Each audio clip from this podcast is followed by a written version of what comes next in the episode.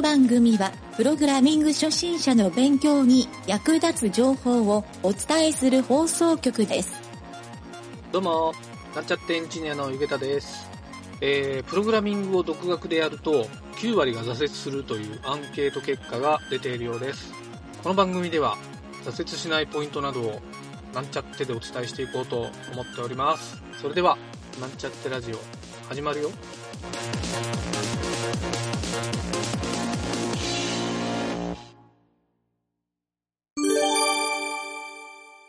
はい、えー、ワンポイントレッスンのコーナーです。今日はですね、プログラマーは世の中の職業で恵まれているという話をしたいと思います。ちょっと前にインターネットサイトで見たんですが、えーなりたい職業ランキングっていうのが、まあ、いろんな企業から毎年ですね、あの、発表されているんですが、最近の傾向として、えーインターネットランキングにおける IT エンジニア、システムエンジニアとかプログラマーとかっていう領域が、え実は上位に食い込んできているという話を、まあ、いろんなとこでお話も聞くんですが、それをですね、あの、サイトを見て改めて感じたんですが、まあ、実際に小学生とかはサッカー選手とか野球選手、学者、警察官、この辺が上位なんですけど、えーあと大工さんとかお医者さん、消防士、ゲームやおもちゃを作る人、みたいな感じで、まあ小学生が答えそうなランキングになっててですね、納得もあるんですが、実際に中学生以上になると、えー何年か前からですね、あの IT エンジニアとかシステムエンジニアっていうランキングが10位以内に入ってきて、高校生においては、ここ数年ずっとトップだったりもしますね。はい。まあ、ただ、全部男、男子に限った話ですね、これは。女子には一切出てきていないです。はい。えーまあ、イラストレーターとかゲームクリエイターっていうのはあるんですけど、はい。ちなみに中学生のランキング1位が YouTuber っていうところで、ちょっとなんか拍子抜けはするんですけど、はい。えーまあ、これも今時っぽいなと思うんですが、まあ、こういった IT エンジニアっていう職業が、まあ、実際にこう現場で働いてた僕とかからすると、まあ、辛いところもあるんですけど、確かに、あの、職業としては僕は誇りに思っていい職業かなとも思ってますし、えーこれを一生続けられるなという感覚も持っているので、非常にある意味恵まれているなと感じることをちょっと話したいなと思います。えーちょっと次にですね、この話を元にしてですね、職業別年収ランキングっていうのもですね、よくニュースとかでもなるんですけど、これも発表されていてですね、まあ、いろんなサイト調べるとすぐ出てくるんですけど、えーまあ、この中でですね、システムエンジニアっていうのは、えーまあ、IT エンジニアとかプログラマーっていうのは実はあんまり高い位置にはないんですね。はい。まあ、公務員とかの年収よりは低いと、年収としては。ただ、えージャンルによっては、もちろん高い領域、ジャンルのシステムエンジニアっていうのもあったり、えーまあ、何を作るかっていうところが実は金額になってくるところもあるんですけど、平均すると、どうやら550万円ぐらい。はい。サイトによって多少金額は違うんですけど、まあ、おおむね550っていうのが平均値かなというふうに見てて、えー思われますね。はい。職業別年収ランキングで検索すると結構いっぱい出てきますね。はい。まあ、こういったのを見てるとですね、えーまあ、上位のこう何千万みたいな年収のある、これは何だろう、お医者さんとかパイロットとかですね、はい。あと大学教授みたいな、えーまあ、そこと比べてですね、僕が実はこのエンジニアが、えーそういった上位の人たちと比べても、非常にまあ恵まれているとか、優位に思えるポイントっていうのをちょっといくつか、えー考えてみたので、それをご紹介したいと思います。えー一つ目はですね、なんといっても、えー世界中遠隔地でどこにいても仕事ができると。はい。ここはもう一番ポイントに挙げる人も多いんじゃないかなと思うんですけど、もちろんその会社とか勤めてる会社によってそれができないところもあるんですけど、最近ではまあ多くの会社でこういった働き方が許されてきてる、むしろ推奨されてきてるっていうので、えー海外で、えーバカンスしながら仕事をしているみたいな人も中にはいてですね、まあ、羨ましい限りなんですけど、えー、まあ、それができるのもこういった、えー、コンピューター1本で仕事をしているっていうプログラマーっていう職業ならではなんじゃないかなと思いますね。はい。2つ目はですね、えー、まあ、さっき、えー、平均550万って言ってそんなに平均年収は高くないように思えたんですけど、え、比較的ですねそういったシステム構築っていうレベルはですね、えー、まあなんか不動産を買うとかそういったのに近いぐらいの大きな金額でやり取りされることもあってですね高額な、えやり取りがされると。給与自体も実は1人がもらえる手取り月収みたいなのを見ると、まあ、一般の会社の人と比べるとどうかわからないんですが、えーと、フリーランスでやってる人っていうのはあまあ、ピンキーはあるんですがやっぱりアルバイトをしているとかそういう人たちと比べるとはるかにいい金額をもらってるんじゃないかなと思います。はい。えー、採用とかをやってた僕の感覚からしてもですね、えー、安くはない給与をもらっている、えー、職業、職種なんじゃないかなと思います。はい。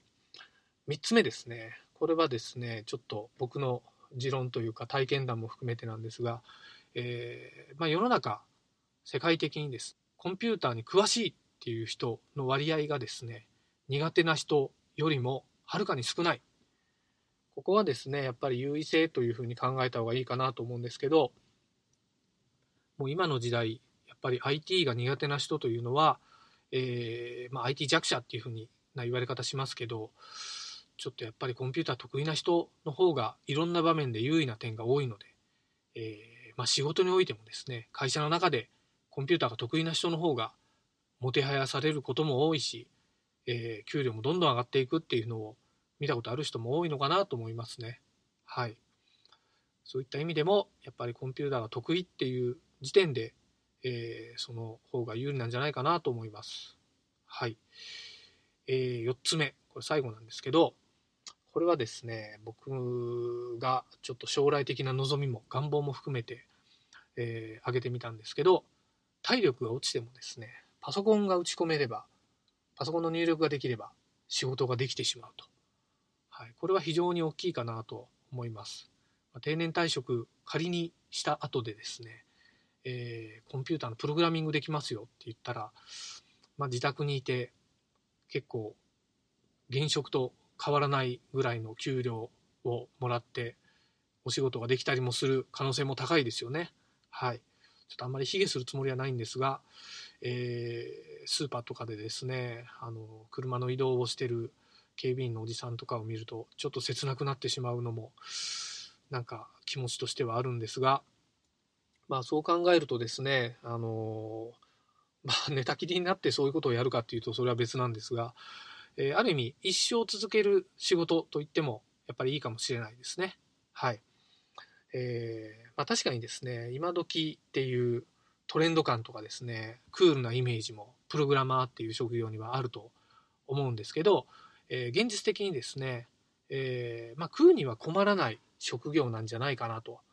え、そう言ってもいいかもしれないと思って今回はこういうお話をさせていただきました。以上になります。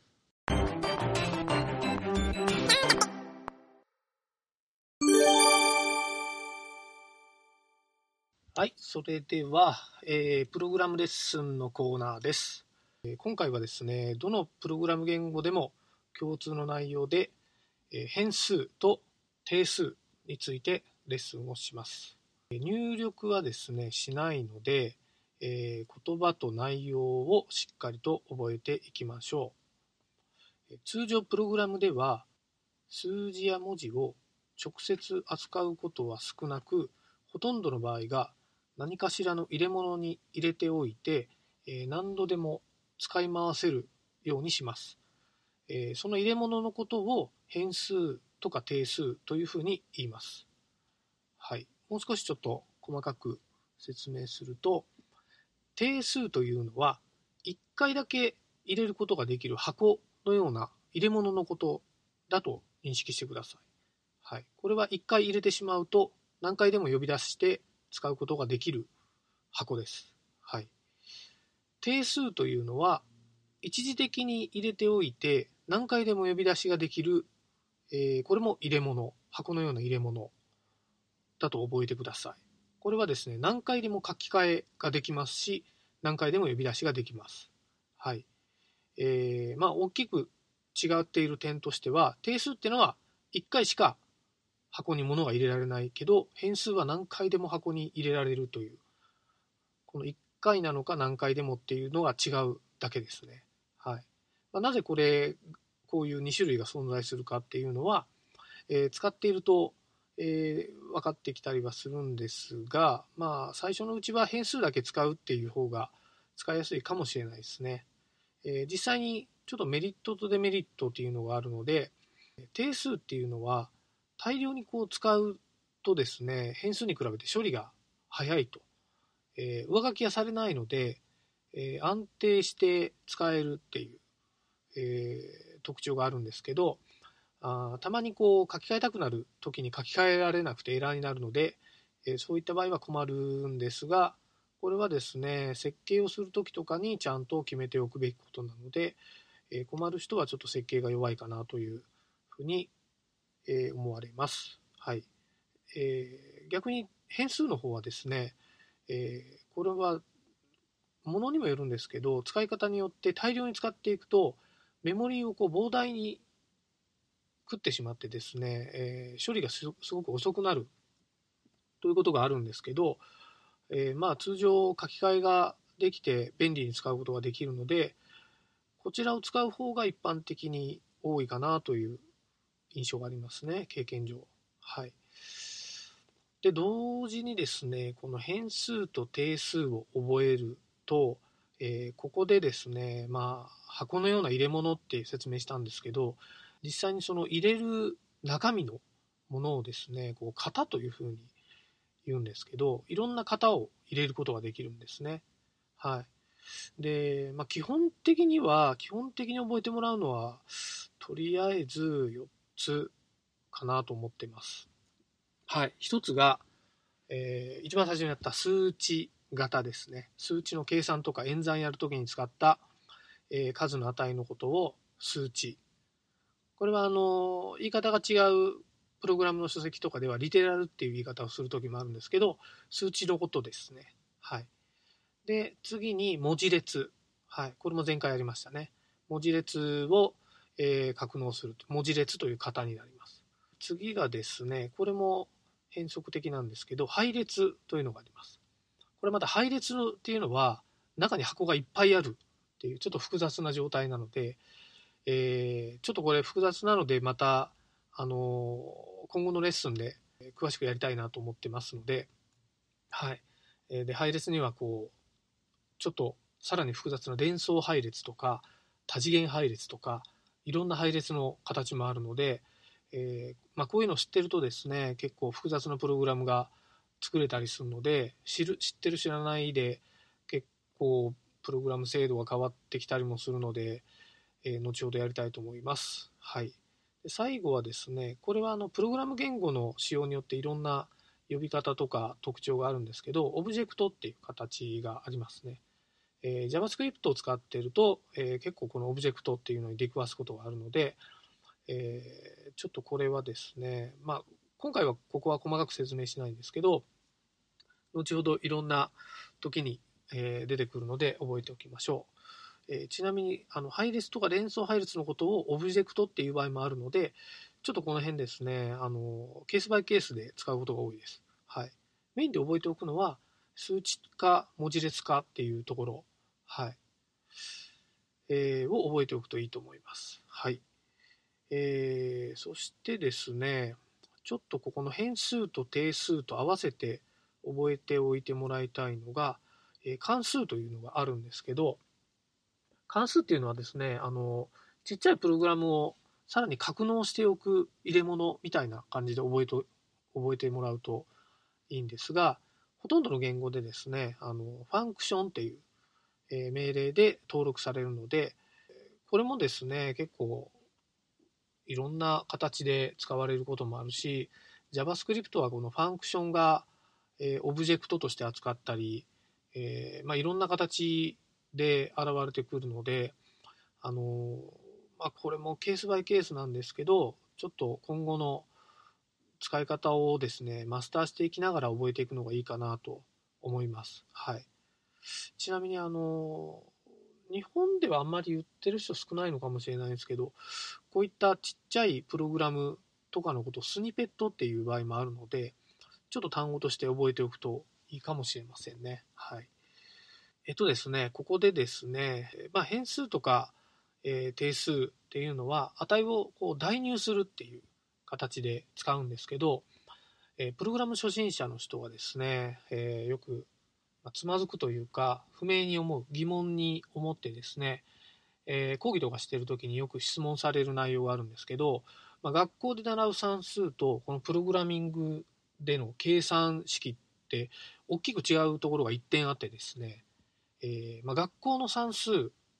結構最初の頃に習った右辺と左辺っていうのを覚えてる人もいるかと思うんですけど、えー、1 1は2その和っていうのがイコールですね。1たす1イコール2って書く1たす1の部分を左辺、えー、2の部分を右辺っていうと思うんですけど学校で習う算数はですね、えー、左辺で計算をして右辺で答えを出すっていう、えー、計算式になるのがほとんどなんですけどプログラムはですねこれが逆で、えー、左辺で、変数とか定数に値を代入する、えそこの変数定数が来る来てですねで右辺で計算をするっていう形になりますで間はイコールで挟むので数学のあの形と結構似てるんですね。はいまあ、数学で 1+1=2 って書くのをプログラムでは、えー、まあ、答えをですね、アンサーっていう変数に入れるとしたら、アンサーイコール1プラス1っていうふうに書くので、えー、これをですね、まあ、逆に書いてしまわないように、えー、ま変数から変数に移行するときとか逆に書くと、え元の変数を上書きして大事故になったりするんで、えこういったのはですね、初心者ならではのちょっとお作法に気をつけるべきというか、慣れですね、ここは。はい。慣れてもらったら、そんなに間違うことはないと思うので、えー、今日はですね、ちょっとここまでになるんですけど、えー、変数と定数っていうのをちょっと覚えておいてください。これはですね、もうプログラムをやる以上、ずっと使い続ける、えー、形というか、はい、概念になるので、しっかりと覚えておきましょう。今回は以上です。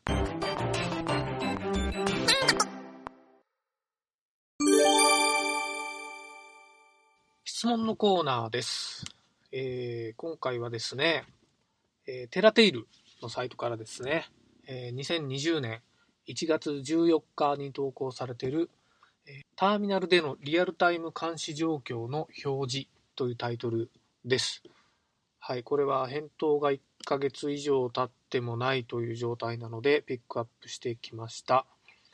えー、ちょっと長いんですが、えー、質問を読みますね。はい。えまず状況というのが OS、レッドハット、言語 Java、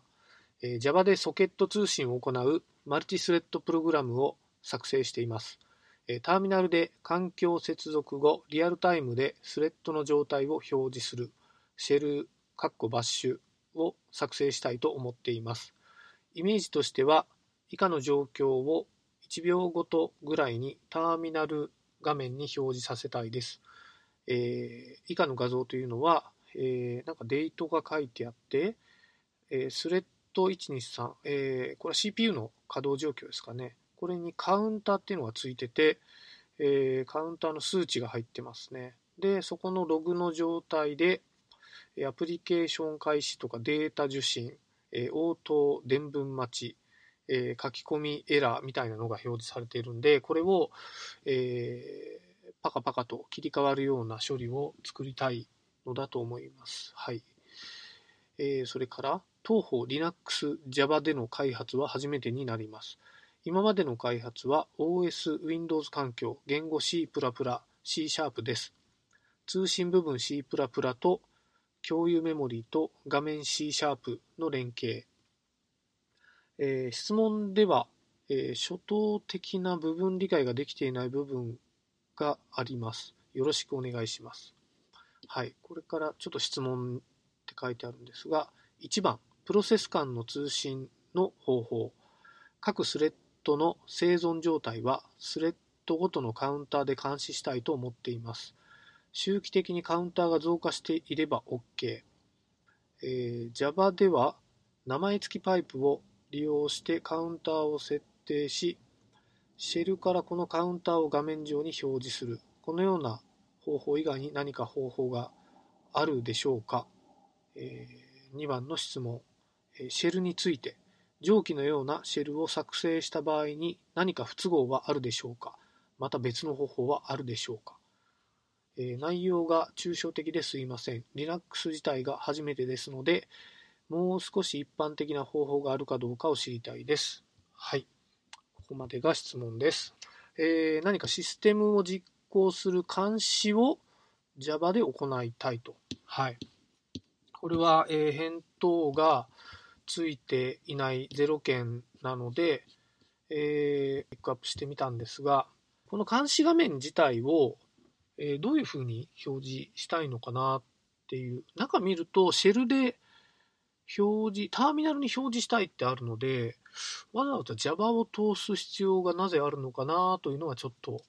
思っていてですね、まあ、シェルだけでもいいし、単純なやつならコマンドだけでもいいんじゃないかなと思います。はい。えー、Linux にはですね、結構便利なコマンドがいっぱいあって、こういった監視とかですね、あの、なんかいろいろチェックとかする、えー、コマンドはですね、デフォルトでいっぱい確実に入っているので、えー、その中でも僕がこれをやるなら、あの、ウォッチっていう機能があるんですね。はい、これ CentOS にも、えー、Debian とか、えー、そうですね、Ubuntu とか、えー、Linux のデストリビューションには大体入ってると思うんですけど、ウォッチコマンドというのがあって、まさにその監視コマンドで、えー、ちょっとサンプルで言うと、ウォッチスペース -n スペース1で、スペースで、ダブルコーテーションを書いて、えー、例えば LS、えー、で、ダブルコーテーション閉じ。これでエンターを押すとですね、えー、画面がこう LS を1秒ごとに叩いて表示をしてくれるという感じになります。はい。僕がですね、これよく使うのは、えっ、ー、と、DNS の IP アドレスとかを切り替えたときに、えー、浸透度合いとかを遠隔サーバーとかで、ここのウォッチでずっと出しておくんですね。あのなんかホストコマンドとかで DNS の IP アドレスをこう表示させておいて、切り替わったっていうタイミングを目視で確認するような場面ですね。はい。見てるとパカッと変わったりするので、分かりやすいかなと思います。はい、この今回ターミナルで監視をするっていうのに非常に近い動きなのかなと思うので Java よりはこういったデフォルトコマンドを使った方がよりいいのかなと。ただまあシェル、ちょっと細かなシェルを書くっていうのが苦手なような書き方をされているので、えー、ちょっとシェルについてお勉強をしてみてもいいんじゃないかなとシェルを勉強すると、結構その Linux というかサーバーにもですね、強くなれてですね、えー、まあ、ネットワークをやる上では、僕は結構必要なスキルかなと思ってますので、それもいいんじゃないかなと。えー、ちなみにですね、えー、Java でこういった Linux のコマンドをどう叩くかわからないみたいな書き方もされているんですけど、多分ですね、ランタイムのエグゼクコマンドっていうのがあると思うので、それを使って OS のコマンドを実行するっていうのが Java 機能であると思うんですけど、それを使えばいいだけな気がしますね。まあ、そこにあの作ったシェルコマンドを登録すると。で、返り値を求める。っていうことだけだと思いますね。はい。で、ちょっと質問に沿った答えになってるかわからないんですけど、え別の方法っていうのは今のようなのがあるんですが、注意点としてですね、えー、と今回1秒ごとの返り値を求めて、今のサーバーの状況をっていう、こういった監視プログラムで注意するべき点はですね、えっ、ー、と、その値を取るときに1秒以上の処理があると、サーバー負荷がもう重なってですね、オーバーヒートを起こしてしまうっていうのはよくあるので、できればまあ1秒っていう定期観測ではなくて、えー、まあ、返り値が返ってきてから次のコマンドを実行っていう、まあ、1秒から2秒みたいな動きになるのかもしれないですけど、見栄えはそんなに変わらないんですけど、えー、メモリが確実に解放されたのを確認してから次の処理が走るので、えーサーバーというか、えコンピューター的には安定運用ができるのかなと思います。はい。これはちょっと注意点として、え僕ならそう組む組むなという感じでお答えします。はい。以上です。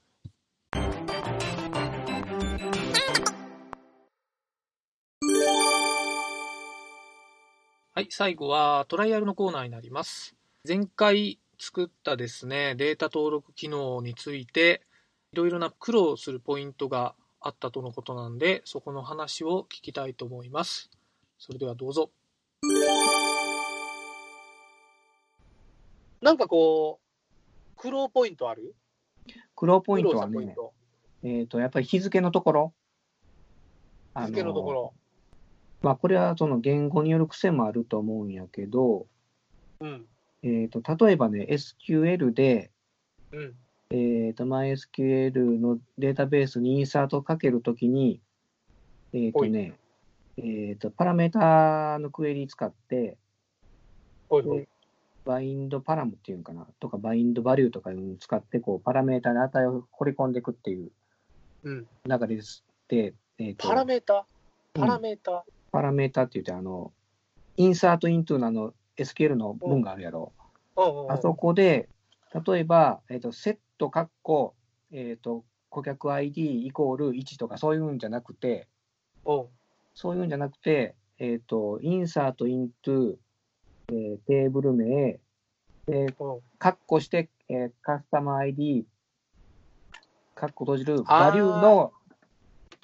バリューの、えっ、と、値っていう、そこにパラメータをキーバ、リュー、キーバリューとして書くってことうん、うん。あ、ー。そのやり方でしてるんやけど、うん。うん、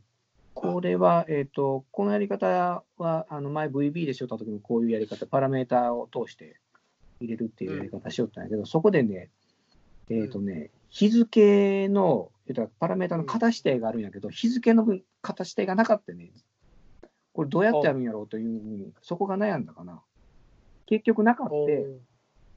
パラメータ設定なくて、えっ、と、その値、パラメータのその、そこに値を直接入れるっていうやり方を、がネットで出とったんで、それを使うようにしたんかな。ああ、なるほどね。うん。はいはいはい。ステートメントに bindParam って言ってパラメータ入れるんじゃなくて、 bindValue っていうので、直接値をああ、うんはいはい。パラメータに入れるっていうので、一応対処できたところ。あなるほど。そこが、そうか。ちょっとつまずいとったポイントだなまずい、うん、そこが、まあ、言語による違いっていうのをそこで、ああ、この MySQL はそうなんじゃとかいうのをそこで分かった感じかな。MySQL か、P、PHP の方か。PDO の方、ああ、PDO ね。うん、はいはいはい。プリペアステートメントのところか。やっぱりでも、どの言語もやっぱり日付の処理っていうのは困るね。あの、やっぱり仕様が違うんで。あそう。うん。日付の処理ね。うん。例えば、ど日付型のデータベースに落とし込むときでも、うん。えっ、と、例えば、ヌル、ヌルやったら入るけど、空白地やったら入らんとか、そういう文字列の空白やったら、ああ、ああ。まあ、それはどの SQL も変わらんと思うんやけど、なるほど。うん。日付型ちょっと注意が必要かなというのは、やっぱり、うんどの文言語でも同じかなっていうのをうん改めて再確認した。ちなみになんやけど、うん。そうやな。俺が昔やったことあるのは、実は日付型も全部バリューで、バーチャーで入れよった時あったんやけどな。ああ、うん。バリューで言うバーチャーか、えっ、とね、うんイント、うん intで Unix time を入れるか、うん。えー、 varchar でもう YMD で入れるか、あ桁数で取り出すっていうのは、あよう、今でもようやるかな、そっちあ。の方が。うんこれ前の会社の分は、えっ、とね、日付型にせずに全部文字列に一回落とし、変えるっていうのにしよった。うんうんうん。うん、文字列型に変えて、ヒビタを落とし込むあのデータベースにもう一回インサートとかアップデートかけるっていうふうにしてて、で、何もない場合はうんヌルで変え、ヌルで上げるっていうふうに、うんうんうん。うん、そういうやり方でしてたのもある。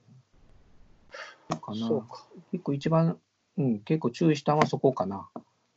ていうとはいころ。今回、は日付ヌルでもいけるの？あ、ヌルできた。あ、ヌルでいける。うん。はいはい。で、ヌルにしとる。あの、ない場合は。ヌルで上げるように。うんこれでも、本来の目的としては、ここ塗るってありえんってことよね。塗るっていうのはありえん、うん、ありえんけど、まあ、エラー防止っていうところで、うん。そうだね、うん。えっと、仮に塗るにしたときに、一覧に表示するときの順番の並びって、登録日で並べるいうこと？えっ、とね、うん、登録日じゃ、あ、ごめん、えっ、とね、今塗るって言ったのはね、うん。そうじゃ。えっ、と、上書きの太陽日の方はしてなかったな。下の次回の予定日のとこだけやったな。ああ、こっで OK だよ。うん。あ、じゃあ上は塗るはダメだよ。塗るはね、その処理してなかった。でもそれ書いとかないかんな。いやえっと、逆に俺これ塗るにせん方がええんやないか思ってああ、そうか言うたんやけ。ど、うん、そうやな。だって本来ここ塗るにしたら、この表は成り立たんのやないかな思って。うん、成り立たん。うん。あ、どっやけん一応、その、うん表示時点の日を一応表示させるっていうふうにしとるんか、ここで。ああ、はいはいはい。うん、確かに、うん、ここがなかったら成り立たんもんな。そうそうそう。うんで、相当かけるのは登録日じゃなくて、ここの日付かなあ、ここ、うん、ここの日付で書けとる。ここでお、えっ、と、オーダーバイの実践ので、あの、高順で表示さするように。そう、ほら、なおさら、ほやとしたらなおさら、ここを塗るにしたら、一番先頭に出てきてしまうもんな。そうそう、うん。けここのチェックがやるよね、その入力チェックっていうところが。あ、入力チェックね。HTML5 やったら、リクワイヤーっていうタグの属性があるけどね。ああ、リクワイヤーそれやったら、送信ボタンを押したときに、うん。必須項目入力してくださいみたいなものを入れられるよ。まあ、EFO を入れられるよね。うーん。そうそうまあ、自分で組まんでも、そのぐらいは HTML でやってくれるから、うん。便利っちゃ便利やけど。あの歌、えっ、と、アラートみたいな小さい画面で出るそうそうそうそうそううんそうそういうのが出てくれるけん、楽っちゃ楽やね。なるほどそれ入れとくだけで。だから必須項目かどうか、うん。うん、そうやな。まあ、本当は入れた瞬間とかに、そういうのが出てくれたらうん。分かりる。あ、そうやな、まあそうか登録。うん未来でも過去でも、日付さえ入ってりゃエラーはないんか。エラーはない。エラーはないけど、例えば、その、何年も前の予定とかっていうところをどう判別するかやな。間違えて3年前の日付を入れてしまいましたとか。でもそれ本当に3年前っていう可能性もあるし。3年前の修正することがあったらそうなるしな。うん。あそこは。それはなんか、これを管理する側の話に今度なってくると思うけど、なってくるけど、うん、そこはまあち1ょっと、年ごとに締めますって言ったら、1年以上前のは修正できませんとかってするか、とその、データにロックをかけるような仕組みを作るか、うん、毎月締めて、締め終わったらロックかけて修正できんようにするっていうふうにするか、うん。確かにそうやな。まあ、運用と合わせてか。そまあ、こうやな、経理の、経理システムとかやったらやるけど、うん。月締めでうん厳密にかんみたいなな。。そうう。ん。やるけど、そんなに厳密じゃなくてもいいんじゃないかなと思うけん。うん。うんまあまあ、ちょっとそういうのはね、お作法っちゃお作法やからね、ここらう辺は。ん。そうか。じゃあまあ、とりあえず苦労ポイントはその辺か。他はそんなに。えっとねあともう一つ、まあ、これ、えっと、入れてみよビデオ、ビデオ講座で。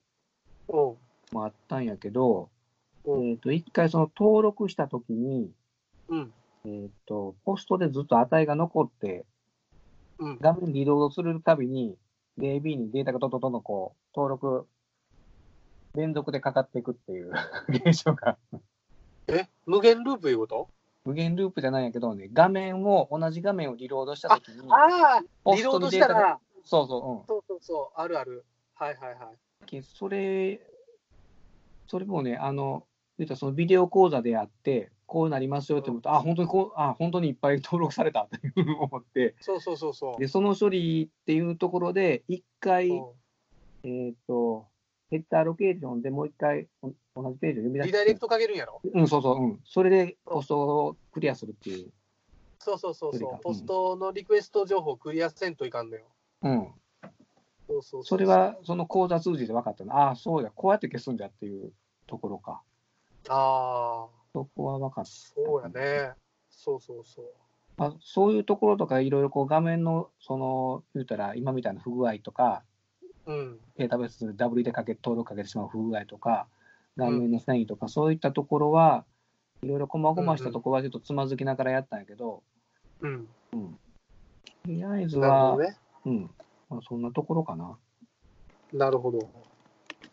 基本的なところは、うん。えっ、と、まあ、今言ったさっきみたいな、その、えっ、と、時間とかが秒になってるとか、まあ、そういうとこ、ま、とことか、タイトルのとこ、うんインプットタグとか、そういったところは、まだまだ直さないかんだけど、基本の流れとしては一応、うん。ところは、バグはそんなには起こらずに登録かけてるかなっていうのは、うん、うんうんうん。とは思うんやけど、まあ、うん一応また、あ。あの、うん、いろいろか登録かけて見といて、あの、まだね、でも、あの、入力項目のチェックとかはかけてないけん、ああ、俺今2つぐらい登録してみたけど、うん、1個だけね、これちょっとアドバイスできるとしたら、うん、えっとね、インプットのタイプテキストとか、まあ、イインンプット。項目があるところ、うん。これテキストエリアでは当てはまらんのやけど、あのエンターを押したときに、多分登録されてしまうんよ。ああ、そうなんだ。わかる？あ何条のこれで言うたら、えっ、とね、時間が入っとる。時間のところ、一番上の時間のところにカーソルを置いてエンターを押したら多分1行登録されると思うよ。ああ、そうなんや。そう。そうなんや。これはね、ちょっと HTML のフォームタグの特性の一つで、うん。エンターを押したらね、そのままサブミットを叩くっていう仕様があって、うん。これ回避するには実は JavaScript でうん。サブミットをするっていう処理に切り替えんと、ああ、それをねそうボタンに書くこともできるんやけど、うん。そうそう、ボタンに書いた方がいいかな。だけどエンター、普通にエンターを押しただけやったら、うん。サブミットは機能せずに、サブミットボタンをクリックするときだけ機能させるってい機能うのがあるから、それを入れた方が、JavaScript で。JavaScript でも、JavaScript をタグにそのまま、 onsubmit っていう処理があって、うん。サブミットするんはクリックしたとき以外はできんよっていう処理を、あけど、すごい簡単に解決させるには、うんエンターを押して登録させるようにするには、この投稿するってとこが input type submit ってなってると思うんやけど、これを input type button ってしたら解決するけど、今度それだけやとサブミットできんなるんよ。サブミットででき。そこにうん。 type button にして、 onclick でサブミット、 form submit っていう書き方があるんやけど、それを書けば、クリックした時だけにはできる。そっちの方が簡単かな。 onsubmit は、ちょっと条件入れたりしてややこしいから、 onclick 使った方が簡単にできるとは思う。 onclick で、言ったら、えっ、と、ボタンとこをボ、えっ、と、インプットじゃなくて、ボタンにするよね。そう、ボタン、ボタンにしてもいいし、タイプ、 type button にしたら。 type button、今は type submit submit。うんうんうんは。これけんこれをボタン。ボタンにしたら。で、 onclick で、えっ、と、これやったらあれか。簡単に言ったら、 document、forms、えー、これ、ね、フォームのところに name 属性がないからあれやけど、 name 属性を入れて、うんで、えっ、と、ドットやって、 submit、カッコカッコってやったら、クリックした時だけサブミットが走るようになる。そうそうえ、え、え、勉強になった、今の。まあそういうね、ちょっとワンポイントを覚えていくんがこのコーナーやからね。やっぱりね、こう、実際に自分でしながら、うん。絶対そうやわ。一番勉強になるな。いや、絶対そうやって。まあ、手動かさんと絶対覚えられんしね。覚えられん、これは。動かして、つまずいて、それどうやって回って修正していってっていうの、これ繰り返しじゃないとわからん。覚えてるの。